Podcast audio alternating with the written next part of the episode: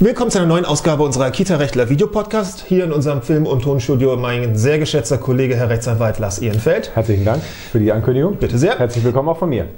Ich bin Rechtsanwalt Holger Klaus und damit hast du mich fast aus dem Konzept gebracht. Aber wir gehen schnell wieder zurück ins Konzept, denn wir wollen über unseren Auftritt demnächst beim Deutschen Kita-Leitungskongress kurz reden. Am mhm. 7. März, was jetzt in acht, neun. Neun, neun Tagen ist oder in acht Tagen, je nachdem, wann man das jetzt hier ja. sehen wird sind wir am 7. März um, was ist es, 17.15 Uhr ja, bis 18.30 Uhr beim, beim Kita-Leitungskongress. Wir haben da einen Vortrag. Strukturen schaffen. Strukturen schaffen. Strukturen schaffen ist super. Genau. Und ähm, also haben dafür eins meiner Lieblingsthemen, ja. unser Lieblingsthemen. Und ähm, haben da bis acht, circa 18.30 Uhr, also eher etwas länger wahrscheinlich, weil wir, glaube ich, ich glaube, wir sind mit die letzten. Ne, ja, also das sind ja, glaube ich, sechs oder sieben, die parallel laufen.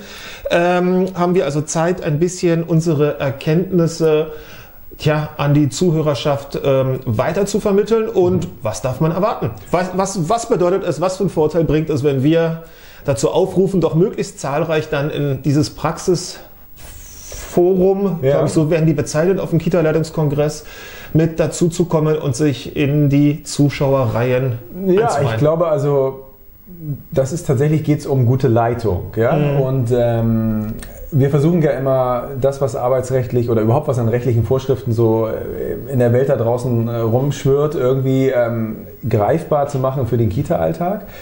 Und das ist ja unsere einzige Aufgabe eigentlich, ja, das tatsächlich ja, verständlich ja, ja, zu machen. Und ähm, das eben auch für diesen Bereich, äh, arbeitsrechtlichen Bereich, ähm, ja, Oberbegriff ist Direktionsrecht, Weisungsrecht, ja, wie weit geht das eigentlich? Das mhm. ist so ein Thema, mhm. dass ich mir wirklich als Leitung auch bewusst bin, wie weit kann ich eigentlich gehen? Was kann ich von meinen Mitarbeitern verlangen? Wie weit kann ich sie anschränken? Wie weit kann ich sie in eine bestimmte mhm. Richtung äh, lenken?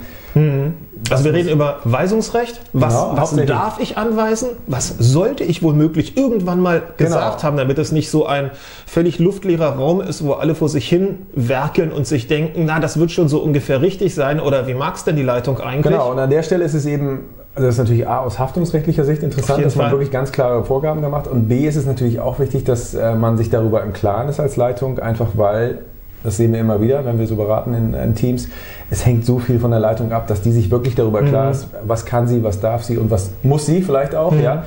Mhm. Und, ähm, und was sie vor allem auch dann, schon wenn ich da unterbreche, ja. auch an Kompetenzen eigentlich dann vom Träger einfordern sollte, mhm. nach dem Motto, mhm. da musst du mir dann auch den Rücken stärken. Also dann geht es ja. nicht an, dass da jemand im Hintergrund dann die Arme verschränkt und sagt, na mach du mal, liebe Leitung. Und wenn ja. sich alle beschweren wollen, dann, äh, ne, dann falle ich dir in den Rücken. Also das darf halt auch nicht passieren. Genau. Ähm, das ist also der erste Teil mhm. eigentlich, mhm. äh, dass wir uns darüber klar werden. Das geht mhm. eben von äh, Überstunden, Abbummeln und äh, Urlaub und mhm. äh, Pausenregelung, all das, ja, was Arbeitskleidung, all das, was so darunter fällt. Und das werden wir dann mal so darstellen, wie dieses Direktionsrecht ausgeübt wird. Und was man eben auch gegebenenfalls verschriftlichen sollte, was man genau. auch zum Beispiel, wenn es darum geht, da sind ja auch teilweise Bereiche ähm, tangiert, Kinderschutzbereiche oder Kindeswohlbereiche, wo man ja. sagt, naja, wenn mal etwas passiert, wird man ja sehr genau raufschauen, wie waren die mhm, Strukturen mhm. im Kindergarten ja. und hat es womöglich eine Leitung mit zu, ähm, mhm.